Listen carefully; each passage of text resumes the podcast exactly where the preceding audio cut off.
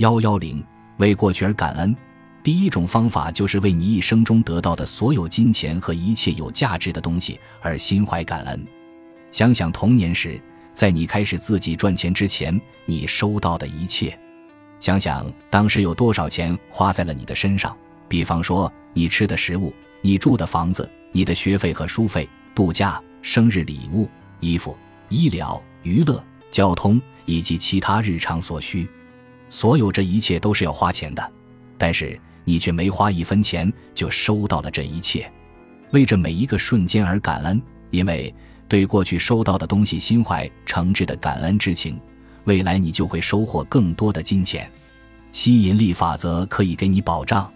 为过去你收到的所有金钱而真挚的感恩，感恩越真挚，你的感受越强烈，你也就能越快看到自己当前的财务状况发生戏剧性的转变。本集播放完毕，感谢您的收听，喜欢请订阅加关注，主页有更多精彩内容。